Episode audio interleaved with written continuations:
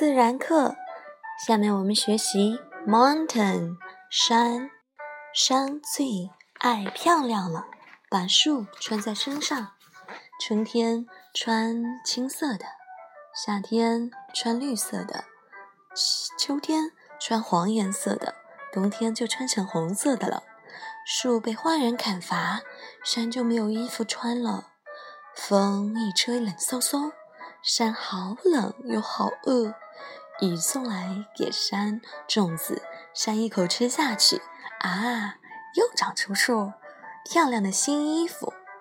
所以说，小丫丫，咱们要保护好小树，嗯，然后等小丫再长大一些，妈妈和爸爸一起带小丫丫去植树，你说好不好呀？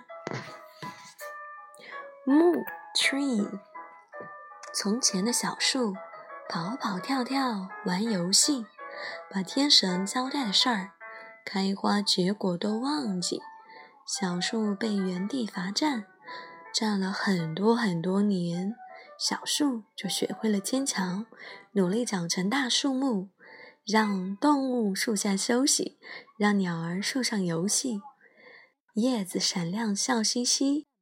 果子成熟甜蜜蜜，大家都爱这里站起来。哇，小树能够长成参天大树，一定很了不起。小爱，你说呢？果 fruit，果子心里有颗种子，种子长大变成了树，树开花结成了果子，果子心里又有了种子。那什么是种子？什么是果子？有哪些种子和果子呢？小丫丫，接下来爸爸妈妈有空就带你去树林里、森林里，去认识有哪些树和种子。